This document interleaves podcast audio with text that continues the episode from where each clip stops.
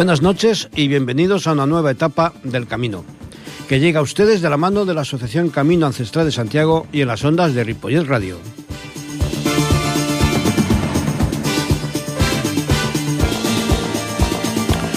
Os habla Santiago Guerrero y a los mandos técnicos, como siempre, el señor Puy. Comenzamos.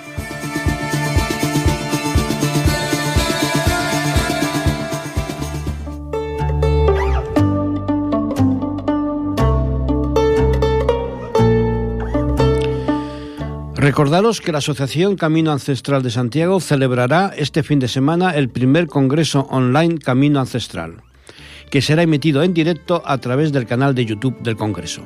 La emisión es en abierto. Por lo tanto, solo tenéis que buscar el canal buscando en YouTube Congreso Online Camino Ancestral. Os suscribís al canal y podréis seguir el Congreso a partir de las 4 de la tarde del sábado del día 14. Os esperamos.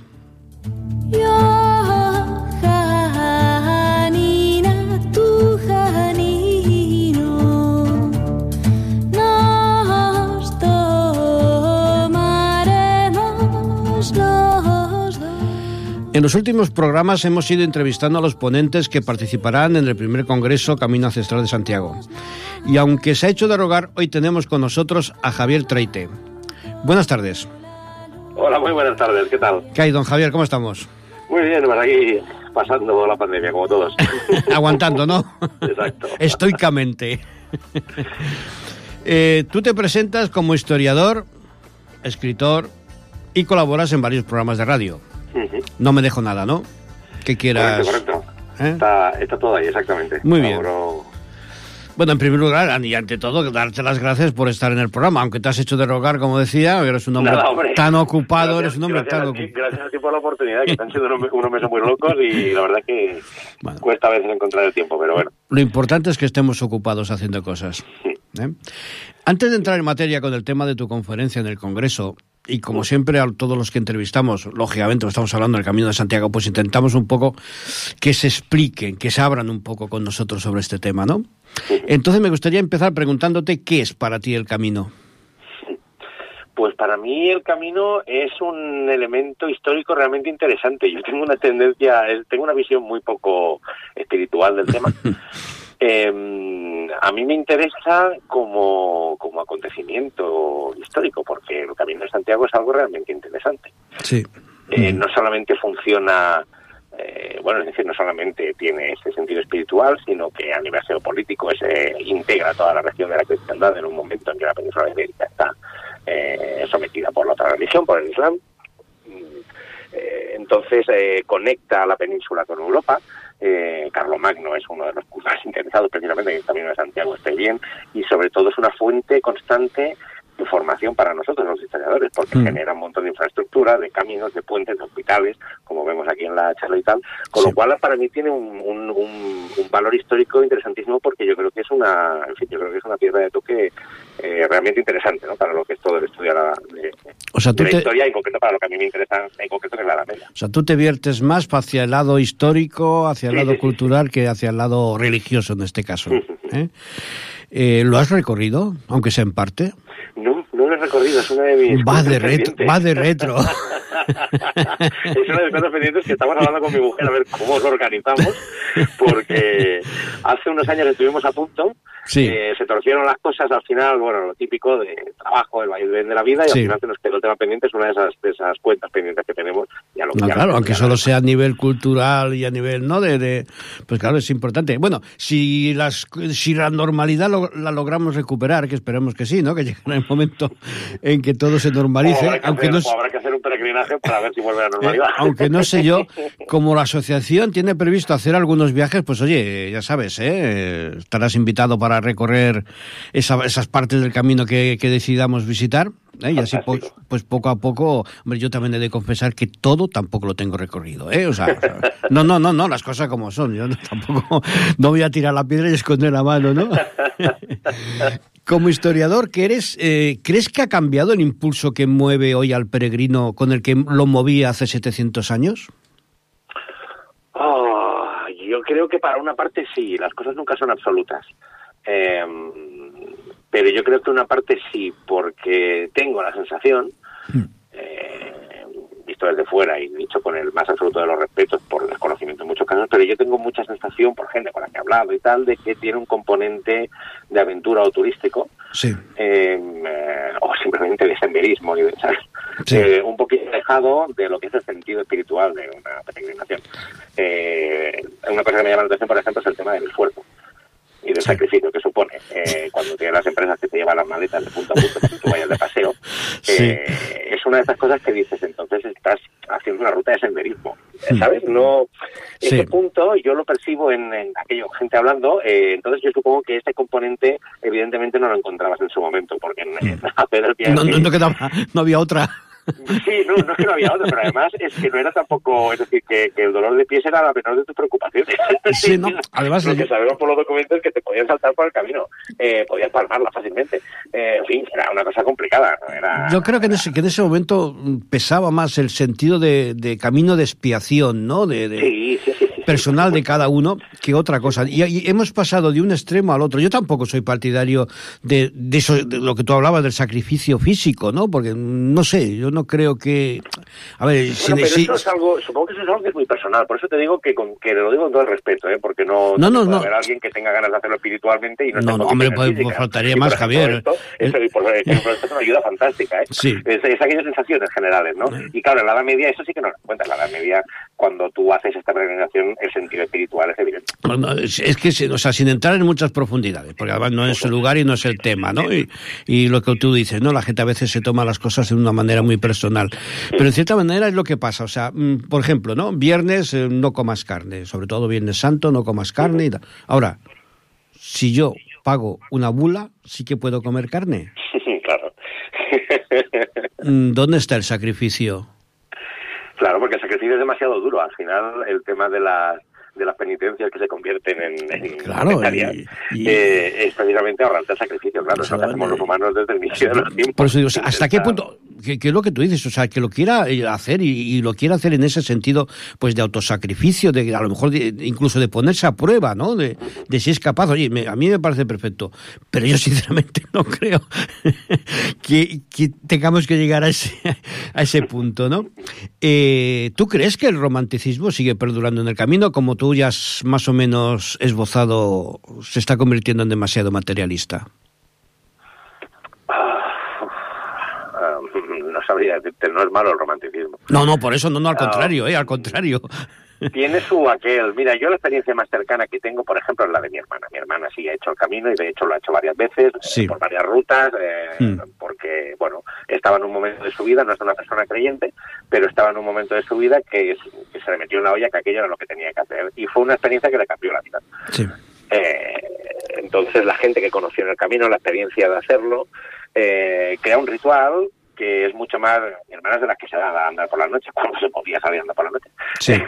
pero crea un ritual crea algo eh, Hmm. que incluso a las personas que no sean especialmente espirituales Sí, sí, sí, eh, les conecta más allá de lo que sería una excursión digamos hay algo hay Hmm. algo mágico hay algo Sí, eso es- especial eso es indudable, hay sí, algo sí, que está ahí y entonces pues un poquito cómo quieras llamar ese algo bueno mientras Mm. eh, ese algo lo abordes desde la, desde la sorpresa, la admiración o el respeto, yo creo que ese algo es valioso. Si ya te lo tomas como un, bueno, pues hago esto igual que me voy de paseo, dónde, pues, pues, pues, No, sí que sí.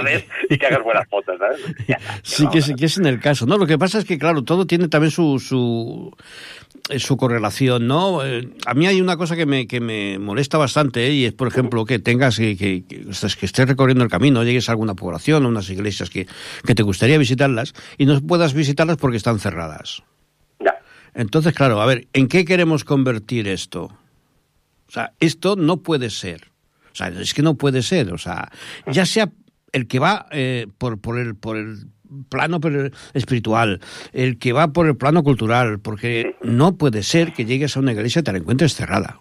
Ya. O sea, de alguna Pero manera, y además, en los momentos en los que vivimos hoy en día, pues hombre, de alguna manera habría que, que, que, que impulsar eh, que, que esto no suceda. Porque a mí es una, una ciudad que he visitado mucho, que, es- que es Estella, ya lo he comentado aquí varias veces, pues a mí me ha pasado. O sea, llegar a Estella... Es dinero, es dinero. Todo o sea, y encontrarlo todo, no, es que claro, está... A ver, hay una serie de voluntarios que son los que lo abren, que son los que... Yo creo, o sea, falta, falta coordinación, falta, en, cierta manera, interés. Y dinero, y ¿Eh? dinero. también, también falta dinero, pero ya... Al final, hay dinero... al final, para ejecutar las cosas no puedes confiar en voluntarios, porque el voluntario hace lo que puede. Exactamente. Hay dinero, para, hay dinero para muchas cosas, pero para la cultura parece que no. Para la cultura y el patrimonio está bastante escaso.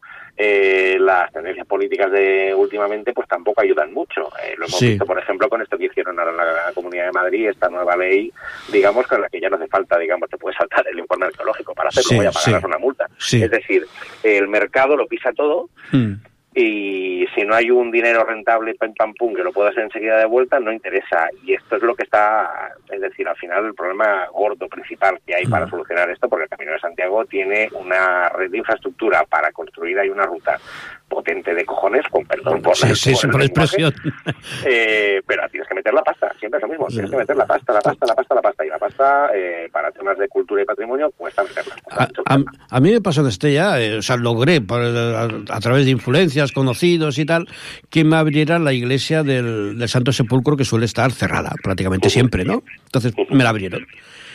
Hubo un grupo de, de turistas, afortunados ellos, que coincidieron en la misma hora que estaba yo y pudieron entrar, ¿no? Y uno de los turistas, que se ve que era habitual del camino, me lo dijo. Dice, es que en, no, no, no, sabía ya ni las veces que había recorrido. Dice, es la primera vez que puedo entrar. Sí, sí, sí. o sea, y eso te dice... Mm, o sea, es, está pasando, pero es que está pasando en todas partes, ¿eh? Porque yo hace dos años en, en, Navarra me acuerdo que nos abrieron una iglesia en un pueblo chiquitito, Pitillas. Sí. Eh, ¿Por qué? Porque las, las personas voluntarias que cuidan, de una casualidad, que nos encontramos, nos conocimos, ah, pues os abro la iglesia, venid mañana con la y les enseño todo el pueblo. flipamos. Eh, una iglesia de pueblo preciosa, con una historia dentro de una biblioteca, eh, con unos libros, nos enseñó todas las casullas y piensas, volvemos a lo mismo, un voluntario no, no, es que pasa, pasa en muchos sitios, sí, pasa en muchos sitios. tenemos un patrimonio en España, y precisamente en España tenemos un patrimonio medieval, pues yo siempre vuelvo a lo medieval, sí. que es mi obsesión, eh, pero es que tenemos un patrimonio acojonante que se pierde, se pierde, se derrumba, se olvida porque no hay dinero para meterlo ahí para salvarlo. Y afortunado si hay una, un, un voluntario que te lo pueda abrir. Exacto, y tú afortunado de poder verlo, pero claro, el problema es ese, es afortunado. No, no, la verdad que sí. individuales, lo que es la fortuna colectiva. ocurre en muchas partes, sí, no, se, está perdiendo, ¿no? Se está, no sé, se está llegando a un punto que todo entre el dinero y unas cosas. Pasa en la Catedral de Barcelona, ¿no? Que se contamina. Antes, yo pasaba horas en la Catedral de Barcelona, pero horas. Y ahora. Hay una, hay una, persona, una de las ponentes del Congreso, Vanessa Regalado, eh, que, que, en su cuenta de Twitter difunde muchas veces eh, patrimonio español que está absolutamente abandonado y en decadencia, unos conjuntos monásticos, sí, sí, sí, unas vidas que dices, pero ¿cómo es posible que esto esté perdido aquí en medio sin una triste, o sea, nada? Eh, ningún tipo de cuidado. Es lamentable, eh, es lamentable. Ahí estamos, es que es lo que hay. Bueno, ahora vamos a, vamos a centrarnos en tu conferencia, ¿eh? este congreso que bastantes quebraderos de cabeza me ha dado. ya lo sé, ya lo sé. Entre unos y otros, porque de verdad hay algún conferenciante al que hoy todavía he tenido que perseguir no voy a decir nombres, pero la verdad, no sé, ya es que al final... pero bueno, son gajes del oficio que se suele decir, ¿no? Háblanos un poco de tu conferencia. Primero, título. Eh, bueno, yo hablo de la higiene en el camino de Santiago. Mm, ¿Pero es que había higiene en la Edad Media? Pues claro que había higiene, ya sabes que es mi tema, mi tema, mi tema fetiche en el momento. sí, porque es muy interesante. Eh, ¿Quién lo hubiera dicho, verdad? Que pensar en cómo si se lavaban los pies o se lavaba el trasero alguien en el siglo XII pudiera ser, pudiera ser interesante. Pero lo es. Lo, es porque porque te ayuda a dibujar esas sociedades del pasado. Exactamente. Tenemos esa horrible manía súper pesadísima de pensar en el pasado en términos de historias nacionales, lo cual te obliga a pensar en historia política. Entonces todos son los reyes tal, los reyes pascual, las batallas de pal y pascual y las fronteras aquí y allá. Esto es un coñazo, no te enseña absolutamente nada, mm. eh, bueno, más que, bueno, pues así han ido las cosas hasta llegar a la forma actual, pero no te explica cómo era esa gente. Y a mí lo que me interesa de la historia era cómo pensaba esa gente, cómo vivía. A veces casi, a veces casi sale mejor que no te lo cuenten, porque para lo que te cuentan. sí, pero otras veces, llegas a, otras veces llegas a cosas muy interesantes. Hombre, sí, claro. Eh, con el tema, y, sí, que te enseñan mucho sobre la propia sociedad y sobre cómo concebimos las cosas. Tirando el ovillo. Eh, Sí, y el caso es que, bueno, la higiene medieval es una de estas cosas que todo el mundo da por hecha, que es inexistente, que eran unos guarros, que no se lavaban, eh, entonces aquí ya un mito se, se pone encima del otro. Tienes el mm. mito de los cristianos guarros, luego tienes el mito de los españoles guarros cuando llegaban a América que no se lavaban nunca. Y entonces tienes todos los que no se lavaban nunca durante 700 siglos, nadie se lava los pies. Eh, vez dices, pero, em, por favor, o sea, eso no tiene mucho sentido. No, no. Eh, entonces, cuando empieces a rebuscar en las fuentes, mm. Eh, pues encuentras los detalles, encuentras que, la higiene existe y que la gente pues intenta estar medianamente presentable. Y el Camino de Santiago es un lugar fantástico para explorar esto. Porque, claro, eh, es cansado, uno suda. Sí, desde luego. Eh, entonces, claro, piensas, ¿cómo debía ser ese camino de Santiago en la Media? Es decir, la gente se tiraba ahí montando a caballo, caminando eh, tantos meses, durmiendo al raso. en fin, ¿no? Aquello del botafumeiro se inventó para tapar la peste de los peregrinos, que era infumable la peste aquella. Sí, fue el primer desodorante. Exactamente, ¿no? El desodorante gigante volador, que dices, eh, de verdad, nadie se me ocurre que esto es un poco complejo. de, verdad, este puñetero mecanismo gigante eh, en su uso es un desodorante, es que no tiene sentido. Sí, sí, sí, sí. Eh, entonces, bueno, en la conferencia pues explico un poquito los diferentes, tanto los rituales del peregrino, de lavarse antes de llegar, eh, como lo que se encontraban por el camino, eh, que eran una serie de hospicios y hospitales, en un contexto medieval en el que además existe esa cultura del baño, en el que, bueno, pues la gente no es que de vez en cuando se bañara, se bañaban a menudo, tanto como podían, y disfrutaban de ello, de hecho hacían vida social con ello. Entonces, bueno, es explicar un poquito toda esa ruta y ponernos un poco en la piel de ese peregrino medieval, pues que, bueno, no llega como llegas hoy, pero desde luego no llegaba hecho un absoluto desastre asqueroso, sino que se cuidaba por el camino de llegar en las mejores condiciones posibles. Cuando sale este tema, yo hay una, una, frase, una frase que suelo repetir bastante, y es que San Bernardo, el fundador del Cister y, padrino de la Orden del Temple, lo tenía muy claro, y él decía que para entrar en el reino de los cielos tenías que tener limpia el alma y el cuerpo. Aquí siempre se ha cogido la parte por el todo, es decir, se ha cogido eh, testimonios de algunos ascetas, sobre todo ascetas del primer cristianismo, mucho más rigoristas, sí, sí, claro. Eh, y luego, pues, de, bueno, de diversas anacoretas o, que ha habido a lo largo de la historia, hmm. y se ha tomado el ejemplo de estas personas como el ejemplo de lo que se imponía desde la Iglesia, además empezaba de la Iglesia como una entidad con una capacidad de convencer a todo el mundo, ah, en un chasquido de dados, la Iglesia dice esto, y ya en el siglo VIII todo el mundo lo hace, lo cual es absolutamente imposible eh, concebir tal cosa, no funciona así. Em, y entonces ya se asume que esto, pero lo que nosotros tenemos en las fuentes es todo lo contrario. Es decir, que incluso cuando la Iglesia sí está diciendo, o los, los, curas están diciendo, hombre, pues eh, no vayáis tanto a las casas de baños, eh, quizá no es muy conveniente, porque claro, estáis hombres y mujeres en bolas ahí. Sí, exactamente, sí. Claro, pues eso lo que te está mostrando es que la sociedad se baña, joder, no que, que se baña, ¿sabes? Entonces se toma, se toma, lo, se toma lo, la parte por el todo y se invierte el sentido de lo que encontramos en las fuentes. Pero, es, que es, a veces el, el, ser humano es muy, es muy complicado, ¿no? Yo que llevo muchos años me, o sea, metido, digamos, en temas eh, históricos de estos, ¿no? Medievales, parapsicológicos y tal, ¿no? Siempre moviéndome en... O sea, yo me he encontrado a veces con casos realmente tremendos ¿no? De personas cultas, inteligentes, ¿no? Pues hablar con él y tal, más o menos, ser amigos y, y decir, no, es que yo llevo dos meses que no me, que no me ducho. Llevas dos meses que no te duchas. No, no, no, no, no, porque es que para estas cosas que hago, para unos rituales que hago, y, y te quedas sorprendido y dices, vamos a ver, ¿para qué rituales yo no me tengo que lavar? ¿Eh? Y por otro lado me he encontrado otra gente que lo hace por, por, por, sentido eh, religioso, ¿no? O sea, no, no, no, es que como un sacrificio que yo hago hacia Dios, el no, o sea, no, el sacrificio lo haremos en todo caso nosotros que te aguantamos. Sí, pero eso existe, ¿eh? Pero es precisamente claro que sí, por eso te digo que es curioso el ser humano, ¿no? Es decir, cuando, cuando el asceta cristiano propone no lavar, propone dejar de lavarse, precisamente lo que muestra es su renuncia al mundo terrenal, al mundo de la gente normal, que es la que se lava. Sí, claro. Entonces es que está diciendo, yo no quiero estar en este mundo terrenal, yo quiero acercarme a Dios. ¿Qué hago? Dejo todo lo terrenal. Lo primero que he dejado ha sido la lujuria. El cristiano no va por ahí, se supone, eh, pim pam pum. Lo siguiente que deja es la comida va dejando lo terrenal. Y ya el extremo último, el Mm. extremo, el asceta más asceta que ya ha dejado el sexo, ya ha dejado la comida, entonces acaba abandonando la limpieza.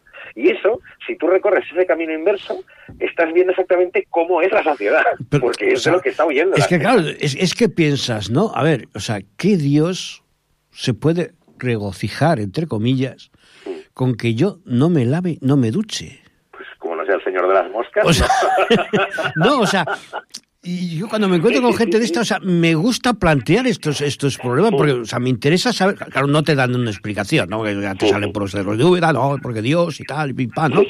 Y claro, y te quedas un poco como diciendo, Dios mío, ¿no? Por eso, si esto pasa en el año, en, el siglo XXI, ¿qué no pasaría con lo que tú dices con los ascetas? Pues en la Edad Media, y no, lo que tú dices es el reflejo de la sociedad, pero es que a veces es sorprendente, ¿no? Eh, estudiando este tema, ¿qué es lo que más te ha sorprendido? ¿Ha ha habido algún dato que te haya sorprendido? Yo los hospitales, eh, lo de los hospitales a mí es algo que me encanta y es un tema en el que he caído recientemente. Sí. A raíz de estar, pues bueno, indagando con todos los temas de higiene, Mm. eh, acabé cayendo en el tema de los hospitales medievales. Y yo Sí. con los hospitales medievales tenía exactamente la misma imagen eh, distorsionada y totalmente falsa eh, que la gente tiene sobre la higiene, es decir, la- las imágenes preconcebidas. La ¿no? que se ve en las películas, vamos. Sí, exactamente, ¿no? Entonces, mugre, asco, sangrías, gente más muerta que viva y para de contar. Eh, pero precisamente la organización de los hospitales en la Edad Media es algo muy curioso y muy interesante porque estaban muy bien trabajados, joder, se lo curraban mucho Sí. en aquellos hospitales. El- y precisamente los hospitales para peregrinos son, digamos, ¿cómo te lo explico? Digamos que el hospital, la, la- la- la semilla de los hospitales, de lo que entendemos hoy como hospital, nace en la Edad Media a partir de los monasterios bizantinos, a partir de las enfermerías monásticas en Bizancio, y luego eso se va extendiendo al resto de Europa, sobre todo en el mundo islámico, y entonces a partir de ahí ellos eh, empiezan a desarrollar esas instituciones, esos edificios donde se reúnen enfermos o viajeros y se Sí. les cuidan. Pero es precisamente en, los, en las, las rutas de peregrinaje, en las tres rutas, la ruta que va hacia Roma, la ruta que va a Jerusalén y la ruta que va a Santiago, donde esos hospitales alcanzan en el siglo XI, eh, a partir del siglo XI, eh, empiezan a alcanzar un nivel de desarrollo, joder, pues realmente interesante. Sí. Entonces aceptan a todo el mundo. Al que es pobre lo aceptan Sí, gratis. sí, sí, Al que tiene dinero le piden que contribuya. Les dan de comer muy bien, les limpian las sábanas, les cambian las sábanas, les traen agua fría y agua templada para comer, les cortan el pelo, les lavan los pies, eh, eh, les afeitan la barba, eh, les cuidan de sus enfermedades. Los, los reparten por salas, tienen médicos especialistas que van mirando y luego tienen los médicos prácticos. Eh, eh, a mí esto me sorprendió mucho porque, bueno, primero por, por un detalle muy gracioso que me llamó la atención y es que esa jerarquía típica médica, ¿no? Del médico al enfer- enfermero, Sí. ¿no? Esa jerarquía médica en realidad se empieza a dibujar ya aquí. ¿no? En los hospitales medievales, con Sí. el especialista que ni, ni siquiera toca al enfermo, simplemente lo ve y ya diagnostica, mirando la orina, mirando tal, Mm. diagnostica, y el práctico, que es el que ejecuta las cosas según la, le ordena el médico, ¿no? Y el que administra las medicinas. Todos, Entonces, todo esto lo encontramos y aparece también en el Camino de Santiago, en los hospitales del Camino, claro. todos los médicos eran clérigos. No, lo que pasa es que muchos sí. No, Eh, y sí, y es normal. sí, claro, Y es normal. época. Es normal porque porque la medicina en aquel momento tú lo que hacías era acudir a las autoridades y las autoridades pues eran todos los escritos de Galeno y luego posteriormente Mm. todos los diferentes eh, médicos medievales de, Avicena, bueno, en toda la colección, ¿no? Sí. Y luego la escuela de Salerno. ¿Qué pasa? Que donde estaba la mayor cantidad de manuscritos eran los monasterios. Sí, Por claro. tanto, son los, los religiosos Los que sabían, tienen- sí. bueno, los que te lo tienen más fácil, están en el lugar correcto para aprender aquello. A que tuviera la vocación, pues hacían y ejercían. Lo que pasa es que no estaba restringido, había muchísimos médicos laicos, evidentemente, y conforme avanzó la Edad Media, la cosa se fue especializando más. Mujeres médicos también, en fin, la cosa se, se digamos, se va abriendo conforme avanza la Edad Media. Del Camino de Santiago, ¿cuál era el hospital más grande? ¿Qué hospital fue? Eh, hospital, yo creo que el, el principal es el de Roncesvalles, Roncesvalles. que es el que es el que más le más más describen y más Hmm. más hay un poema muy bonito que de Loa, al hospital de Roncesvalles, Sí. donde explica pues eso, cómo cuidan a la gente, lo bien que está, pero hay muchos más, se van llenando todo el camino, se va salpicando y los distintos reyes eh, les interesa. Porque es lo que decimos, es decir, no simplemente es una ruta espiritual, es una ruta geopolítica Hombre, que claro, y económica. cohesiona la cristiandad, genera dinero, claro. genera relaciones, un movi- movimiento de cultura con el resto de Europa y para los reyes de la cristiandad hispánica, eh, bueno, pues es interesante tener ese eje vertebrador eh, cuando tienes, pues eso, a otra religión enfrente ocupando la mayor parte del territorio. Eh, con lo cual, eh, ellos les interesa, a veces también lo utilizan contra ellos mismos, cuando tienen las innumerables guerras entre reyes cristianos, eh, destruyen un puente, asaltan una torre, eh, pero luego están aquí metiendo dinero construyendo, rehaciendo, montando nuevos hospitales para hacer que el camino sea cada vez más transitable, cada vez más seguro, para que la gente, porque bueno, como vemos, eh, por ejemplo, en el, en el, diario El Peregrino, pues podías pasar bastantes peligros por ahí, te sí, podían claro. asaltar tranquilamente por el camino, te podían cortar el, el cuello. Cualquier cosa, cualquier cosa era posible. Comer, claro, si bebías de un río, ¿no? Que es muy bueno en la guía del Peregrino, porque parece que casi todos los ríos de España son venenosos. Sí, no si bebes de este morirás, este no comas ningún pescado, que morirás también no coméis nada en España. Sí, sí. Joder, no. los franceses ya tenían manía ahí. Eh, sí, porque si, siendo, siendo franceses, la verdad, hay que Sí, ponerlo sí. todo un poco en cuarentena. Muy bien, Javier. Pues bueno, creo que ya ha quedado más o menos dibujado por dónde va a ir tu, eh, tu conferencia. Yo que la he leído, bueno, que la he leído, perdón, que la he oído, eh, puedo decir que realmente hay que verla. Eh, Es muy interesante. Me alegro, me alegro que te haya gustado. Yo espero que le guste. Es que si no me hubiera gustado, no se, no, se, no se emite, Javier. Sí, bueno, claro, ya me lo imagino. Pero bueno, espero, Hombre. espero que a la gente, espero que a la gente le parezca interesante. Seguro, Javier. Pues nada, oye, ha sido un, realmente un placer tenerte y, y, oye, ya, ya iremos hablando y comentando Seguimos. sobre la higiene. Por supuesto que sí. Muchas gracias a ti. A vale, ti, Javier, un abrazo. bien. Un abrazo, hasta luego. Hasta luego.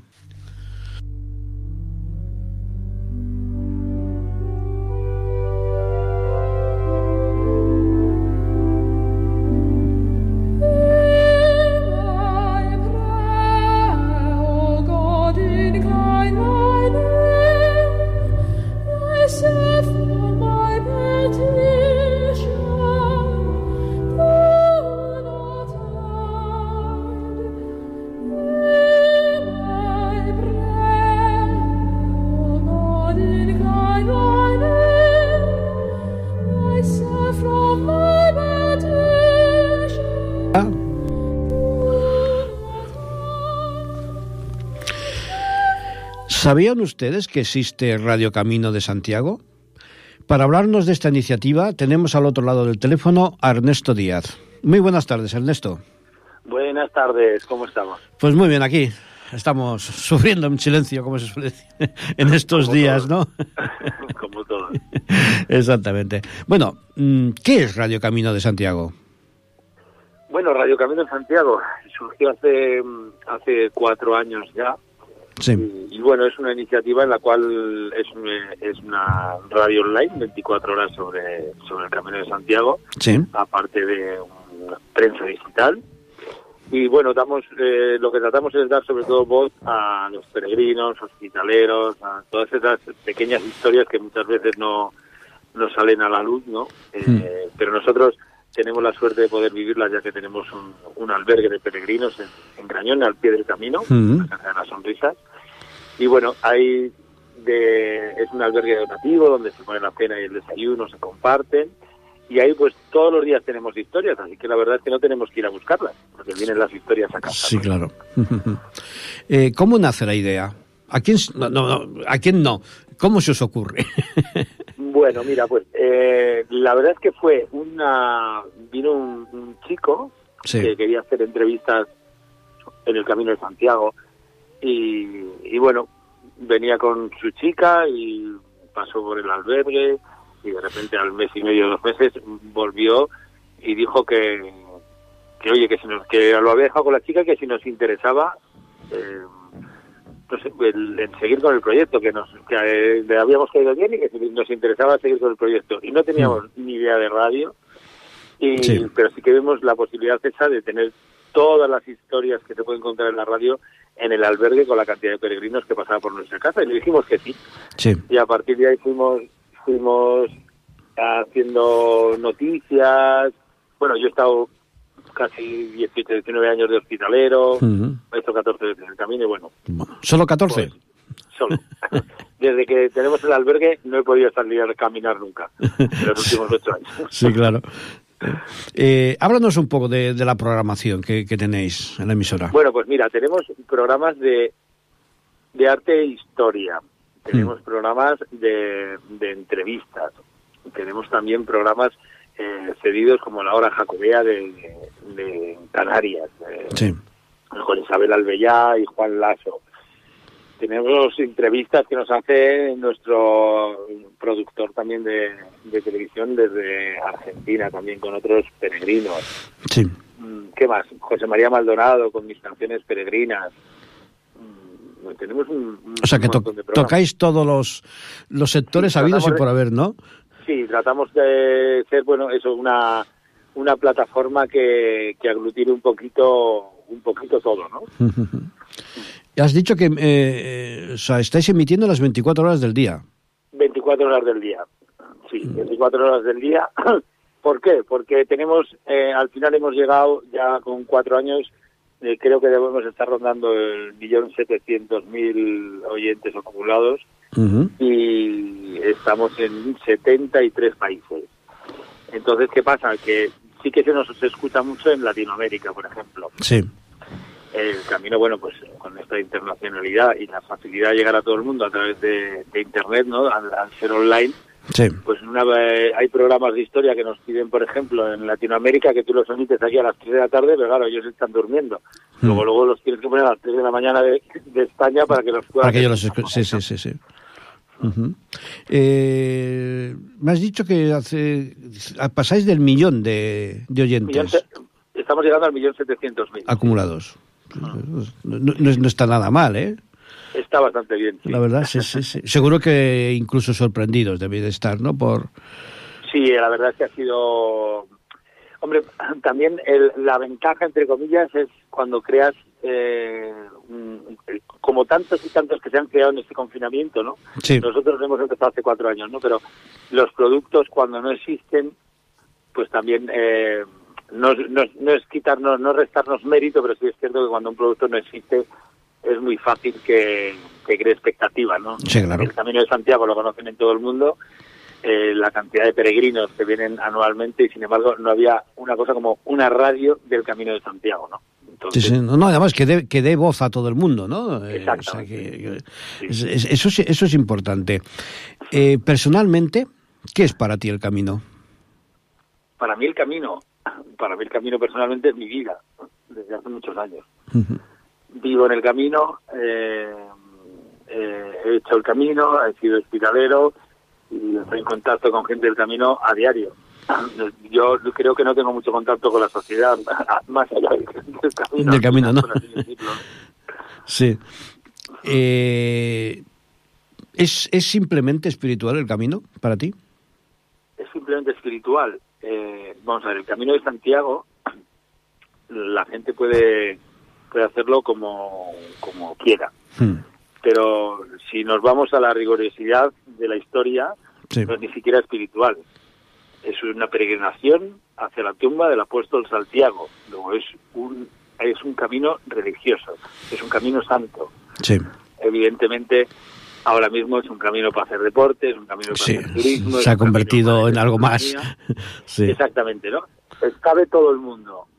Pero ¿sabes de lo que me di yo cuenta hace muchos años? ¿Qué? De que nos quejábamos muchas veces, sobre todo al estar al principio del camino. Sí. Yo he tenido la oportunidad de que creo que estado cuando había más abiertos prácticamente en todos los albergues de donativo de la Asociación del Fútbol. Y, de- podías estar o, o bien en La Rioja, o podías estar en Ponferrada o en Ocebreiro, o, o sea que vivías los caminos en distintas fases, ¿no? De Sí. cómo llegaba el peregrino, no es lo mismo el peregrino que llega, que lleva siete días caminando que el que lleva 23. Sí, y sí. muchas veces, eh, sí, dime. No, no, no, no, no, sí, sí, te, te, te Quería escucho. decir que, que el, el, el peregrino cuando lleva siete días caminando todavía está entrando al camino, ¿no? Sí. Y muchas veces lo vemos como... Hay gente que viene que no se ha enterado todavía de lo que es el camino, lleva una semana y, y, bueno, pues están de cachondeo ¿no? Y aunque esté, y Y- aunque esté un mes. Sí, no, no, por supuesto, pero lo que nosotros a veces nos quejamos de lo que llamamos peregrinos, Sí. sí que es cierto que si de cada 100 peregrinos, como lo solemos llamar, uno llega a Santiago siendo peregrino, ya merece la pena. Sí. Y eso yo me he dado cuenta a veces que coincidía que, por ejemplo, estaba en Grañón, imagínate, una quincena, y a la siguiente quincena estaba en Ponferrada, por ejemplo. Sí. Pues de ver gente pasar en Grañón que no se había enterado de la tostada, hasta llegar a, a, a Ponferrada, Sí. y ves a esa persona y eres total, o sea, es totalmente otra persona. Le había cambiado hasta el rostro, ¿no? Era, era Sí, sí, diferente. pero increíble. Sí, sí, sí. Eh, siguiendo por tus, entre comillas, gustos personales, dime tres lugares del camino imprescindibles. Hay muchísimos más, ¿eh? Pero Arres, para ti, tres. Arres, Grañón y Bercianos. ¿Por? Por eh, la- el espíritu de sus albergues. Mm. Bueno, no, es, es un, es un enfoque interesante. Y estoy hablando de Grañón del parroquial, no estoy hablando del nuestro. Sí. Incluimos el nuestro también. Sí. Pero, ¿a qué te refieres con ese, ese sentido de los, de los albergues? Es, son, es el camino eh, como se hacía antiguamente, es eh, la acogida tradicional cristiana. Sí. Eh, en, en estos albergues se ofrece acogida, se ofrece compartir cenas, se ofrece compartir el desayuno, se ofrece eh, rezar juntos Sí. cada, cada noche. Y la gente, yo si voy a ver un Madrid-Barcelona, Mm. por el camino, me Sí. regalarán camisetas, balones de fútbol, botas de fútbol, pero si vas haciendo el camino de Santiago con lo que es y con lo que debe ser, lo normal es que por el camino te regalen oraciones. Sí. Yo creo que es muy importante. ¿Y cómo reacciona la gente ante eso? Pues claro, está que sí, ¿no? El que lo que hablábamos antes, está el que realmente lo siente, ¿no? Pero está después el otro, ¿no? El que el que va sencillamente, pues eso, a, a, no sé, a hacer deporte, ¿no? O hacer turismo. ¿Cómo reacciona ante ante ese? Pues mira, Hay, hay una cosa muy importante que es el, el, el choque, ¿no? Sí. El choque que te llevas cuando hay algo que no te esperas sí, y sobre todo que no has vivido nunca. ¿no? no has- hay una cosa que no has vivido nunca, por ejemplo, llegas a Grañón, prácticamente es el primer albergue que hay, si sales desde el camino ahora con este pero sí, de donativo y que luego te ofrecen, la oración es totalmente voluntaria, por supuesto, Mm. ¿vale? Eh, y es una oración que es un momento de compartir, de compartir tu camino, no es, no es tanto una oración, sino un compartir de... de, la experiencia, del sí, camino, de, sí. de lo que tú sientes, de y hay mucha gente pues que le ves eso, que es un gruñón, un refunfuñón o lo que sea, y de repente se viene quejando de todo y tal, y le invitas y dice, venga, va, vente a la oración. Y- y lo que te puede pasar de todo, pero lo que no te va a hacer es daño, sí, ¿sabes? Entonces, vienen a la oración y de repente igual es el primero que se abre, que te cuenta cosas que ni te explicarías, que no se las ha contado ni en la vida, que se te pone a llorar, que te da un abrazo, que, ¿no? Entonces, sí. y ahí le cambia ahí le cambia el camino ahí le hace clic la cabeza yo creo que eso es súper importante Sí, que haya estos sitios en el camino La, la verdad es que sí. Eh, tú que lo estás, además, lo estás viviendo a pie de albergue, como se, como se puede decir. Eh, ¿Cómo está actualmente el camino? Está, bueno, ya sabemos que está afectando ¿no? la, la pandemia que estamos sufriendo, pero especialmente, ¿cómo está el camino?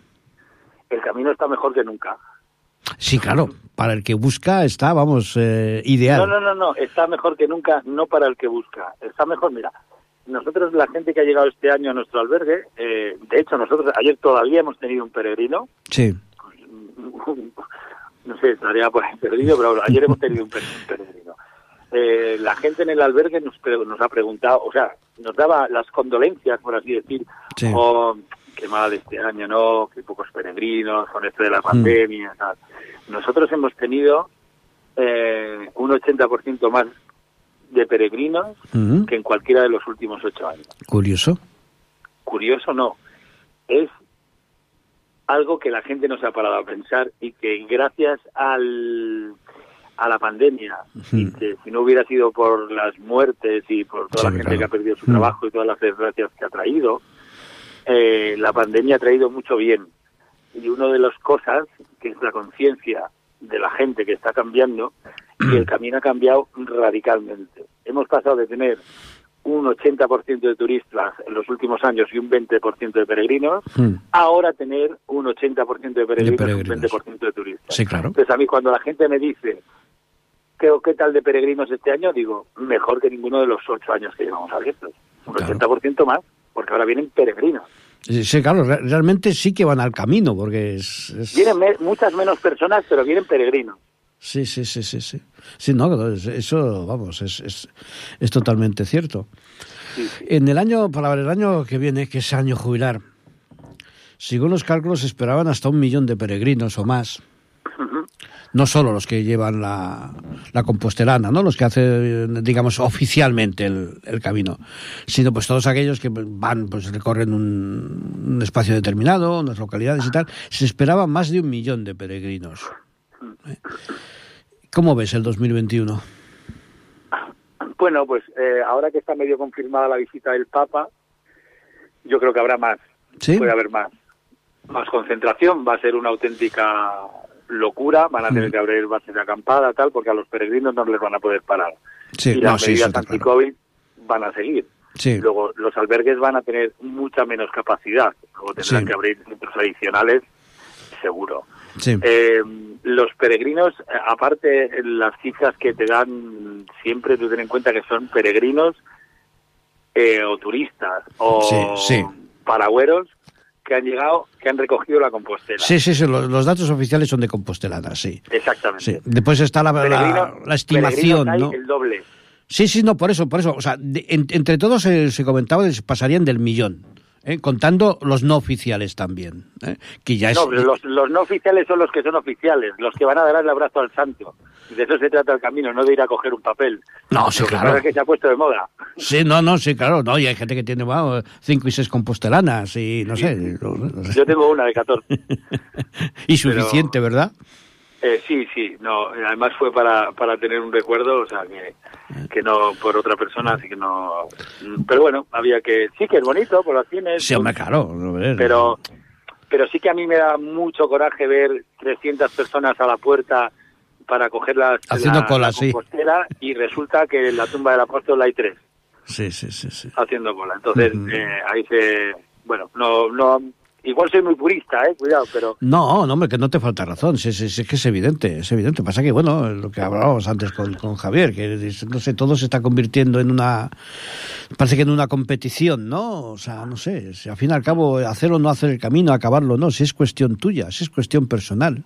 Por supuesto. No tienes que rendir no cuentas que- a no hay nadie. que juzgar, y sobre todo no juzgar, no juzgar a nadie. Cada uno, cada, cada uno hace su camino y es el camino que, que Dios les ha preparado para que hagan. Y unos lo van a vivir de una manera Y aparte de eso, ni, lo van a vi- ni rendir cuentas, ni rendir cuentas a nadie, o sea, es cuestión personal tuya, o sea, no, no, no, hay- pero bueno, es eso, ¿no? Estamos todos convirtiéndolo en puro materialismo, pero bueno. Eh, volviendo a Radio Camino, cuéntanos de la televisión. La televisión, bueno, pues ese es otro otro proyecto que, que hemos estado madurando con, con unos nuevos socios de Argentina, Sí. Juan Garón y Romina Fasani, también eh, trabajan en radio, en televisión, Portal Argentina. Y bueno, pues estamos a puntito, estamos Sí. a puntito de dar a luz. No te puedo decir una fecha, pero, pero bueno, sí que puedes seguir los avances tanto en, en Twitter como Facebook y Instagram, eh, Camino de Santiago TV. Y ahí vamos contando poco a poco y vamos poniendo pequeñas piezas. Y además es que es muy agradecido porque ahora no hemos podido salir a grabar, Sí, eh, pero hemos, claro, teníamos que sacar, queríamos sacar la, la televisión en el streaming, necesitábamos vídeos del camino, entonces hemos pedido a la gente que colabore Mm. y dar las gracias a toda la gente que está participando, dando correos, Ecoembes, de Rutas y Sendas, eh, asociaciones, eh, Ultrella al Juego, eh, correos, editorial Buen Camino, bueno, un montón de gente. eh, ahora desde ayer también, desde esta mañana hasta la vista. ¿Sabes qué pasa? No sé si es mañana o tarde porque nos levantamos a la mañana. Pierdes ya trabajar. la orientación, ¿no? Sí, y no sé si es, es el cambio de hora o, Si es AM o PM, pero ¿no? sí, este proyecto es, es la, lo que teníamos en la radio, dar un pasito Mm. más y hacer una televisión del Camino de Santiago 24 horas con material muy chulo, Sí, dando, a te he nombrado empresas fuertes, pero vamos a dar valor a toda esa gente que tiene el típico vídeo de YouTube de cuando hizo él su camino, Sí. tal, bueno, toda esa gente Mm. eh, independientemente de poder poner sus vídeos en nuestro canal de YouTube o no tal, les entrevistaremos. Esa gente que se molesta, yo creo que, que el- mucha o el 90% de la gente que se molesta en hacer el- esos vídeos de su camino, si te pones a verlos son vídeos muy interesantes y cuentan cosas muy interesantes, ¿no? Y es una gente que fuera de su canal de YouTube o fuera de otra cosa no se le va a conocer y tiene muchísimo que contar de, y de hacernos sentir sobre el camino de Santiago, ¿no? Pues toda esa gente, esa pequeña gente que es también a lo que queremos dar voz. Va a ser- Dar voz también a los albergues, a, a- ahora como está todo, a gente de hostelería y restaurantes y tal, porque saben muchísimo de peregrinos. Son gente que igual lleva 50 años recibiendo Sí, peregrinos. sí, sí, Cuba. sí, claro. Ya, ya han visto de todo. mucho del camino. Ya han visto de todo. Eh, será también eh, televisión o- online, ¿no? Online, sí. Y 24 horas. Sí. O sea, no- no hay ninguna gran cadena detrás vuestra para ver si... Eh, somos eh, cuatro personas, dos personas que trabajan en la radio y dos que tiramos para adelante como podemos con un albergue donativo. Pensarían que comercialmente no, no interesa. Pero Lo bueno, pensarán, sí, posiblemente. pues tiene, tiene una audiencia enorme, ¿eh? Bueno, vamos a ver qué pasa. Eso el, sí, año que viene, el año que viene acabe- esto es como esto es como todo, ¿no? Llamas a todas las puertas, muchas veces llamas a las puertas y, y no te abren y porque te ven vestido con chándal, pero luego cuando te ven vestido de traje, sabes te invitan a comer.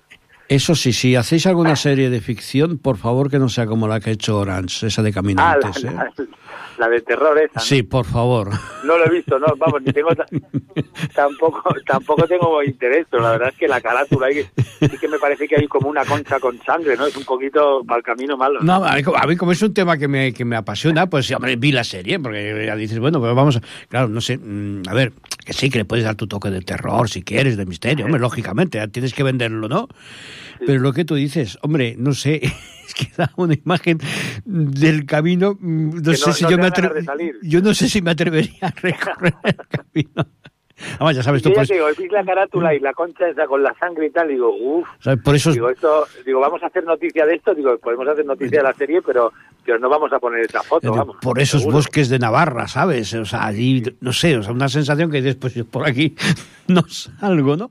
¿Eh? Bueno, hay muchos mitos, con esto se crean mitos, ¿eh? Yo me acuerdo con el, con el libro de Pablo Coelho del, del perro que se transformaba bajando el río Hmm. y la gente llegaba a Foncebadón a buscar a, a ese perro y bajaban al río por la noche. Podemos llegar un poco más tarde porque es que hasta ahora baja el perro y se lo creían. No, es que somos bastante ingenuos, ¿eh? aunque parezca Y era el mentira. perro de la señora María, que el pobre tenía 200 años, y la señora María dejaba salir a hacer sus cosas y bajaba al río y subía, ¿sabes? Todas las noches. Aunque parezca mentira, pero seguimos siendo muy ingenuos. Sí, bueno, pero la gente, la gente hay en épocas que se agarran clavardiendo, ¿sabes? Si no tienen nada más en qué creer. no, sí, eso también es verdad. Pero bueno, por eso te digo, ¿eh? O sea, por favor, no, no, no caigas. No lo haremos, no lo haremos. vale, ¿eh?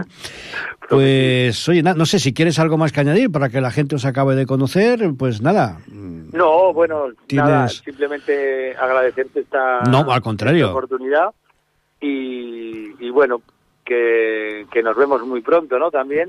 Pues sí, eh, estás- estáis invitados también al Congreso y lo que sí, bueno, ya, ya comentaremos, porque como la idea es hacer el Congreso eh, presencial para el año que viene, Ajá. a poco que las circunstancias nos permitan, aunque sea con aforo limitado, bueno, ya, ya miraremos a ver de qué manera. Este año íbamos a hacer uno, donde, donde yo vivo, aquí en Ripollet, y íbamos a hacer el primer congreso con la colaboración del ayuntamiento y tal, pero bueno, era para el mes de junio y ya en marzo tuvimos que, Claro. que suspenderlo porque las cosas eran. Entonces la idea es el año que viene intentar hacer dos, uno aquí, porque en cierta manera, entre comillas, se lo debo al ayuntamiento y, y, al, y, y al señor alcalde, que se ha volcado mucho con el, con el proyecto, y otro en Estella.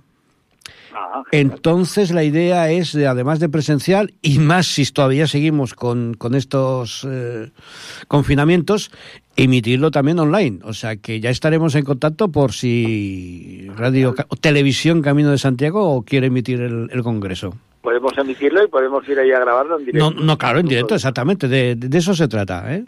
Porque a mí la idea, cuando no os conocía y a través de Twitter eh, os vi, no sé, me sorprendió, ¿no? Porque no, no tenía ni idea, ¿no? Sabes que todo este mundillo además es un poco especial, ¿no? Las asociaciones de, de amigos del camino, pues unas no se hablan con otros y yo te critico y yo te- no sé, no sé, es todo lo que hablábamos ¿sabes antes, ¿no?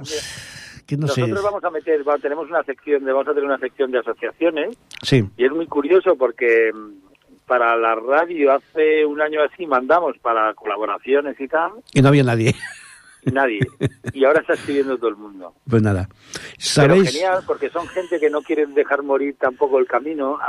La gente, la mayoría te dicen, pero te hablo de Rumanía, Hungría, sí, sí, sí, sí. eh, Cataluña, Mm. eh, Sevilla, y que quieren seguir haciendo algo durante este confinamiento. No, si la- además, la, la- Porque no estamos en casa, pero estamos confinados. O sea, la- idea primigenia de la asociación es precisamente reforzar el camino muy antiguo, ancestral, como nosotros decimos, que iba de San Pedro de Rodas, desde la Bahía de Rosas en Gerona hasta Estella.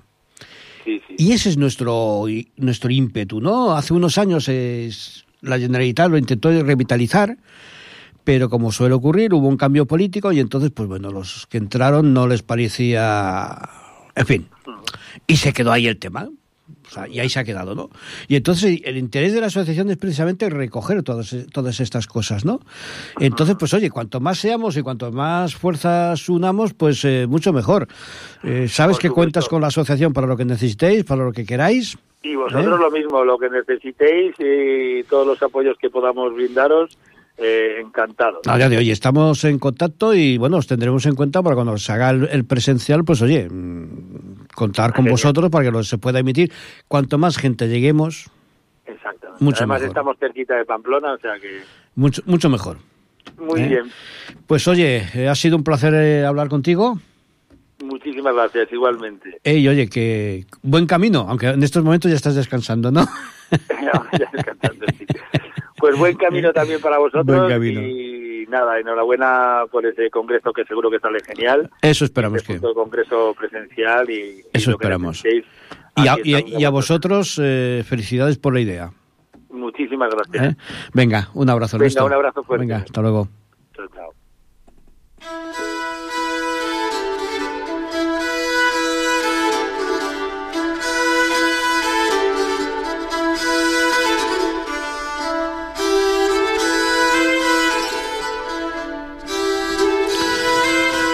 Bien, espero que el programa de esta noche haya sido de vuestro interés y recordaros el email de la asociación acasbarcelona@gmail.com.